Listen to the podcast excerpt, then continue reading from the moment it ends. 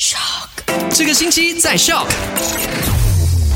我是 My Speed Drive 的 Alina。回顾昨天的麦快很准聊过的三件时事消息，第一件事情呢，就讲到了这个九月二十八号开始生效的跨线 SOP。现在要跨线，在我们沙拉月这里依然是要申请这个警方的跨线准证的。那如果你只是要简单的这个往返的话呢，跨线的话，你是不需要做检测，但是依然要有这个警方的跨线准证。但是如果你从事的是这个必要行业，或者是说是运输行业的话，要时常往返的话呢，除了需要有警方给予的这个跨线准证，还需要每隔七天做检测。那第二件卖宽准呢，就跟你提到了全国少年冠病疫苗接种计划，目前呢正在如火如荼的进行当中。沙拉月这里的进展呢也是相当不错的。那作为家长，如果你对于孩子打疫苗有任何的疑问呢，可以拨电话到零三七七二三九三零零，WhatsApp 的话就直接发信息到零一。三九